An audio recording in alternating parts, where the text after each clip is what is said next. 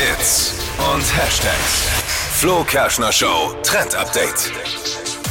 Die Vogue, die kennt man ja als eines der bekanntesten Modemagazine, sind immer super hübsche Models mit drauf und jetzt für die März-Ausgabe ist kein Model mit drauf, sondern eine Comedian, nämlich Anke Engelke ist jetzt auf dem Vogue-Cover drauf. Oha.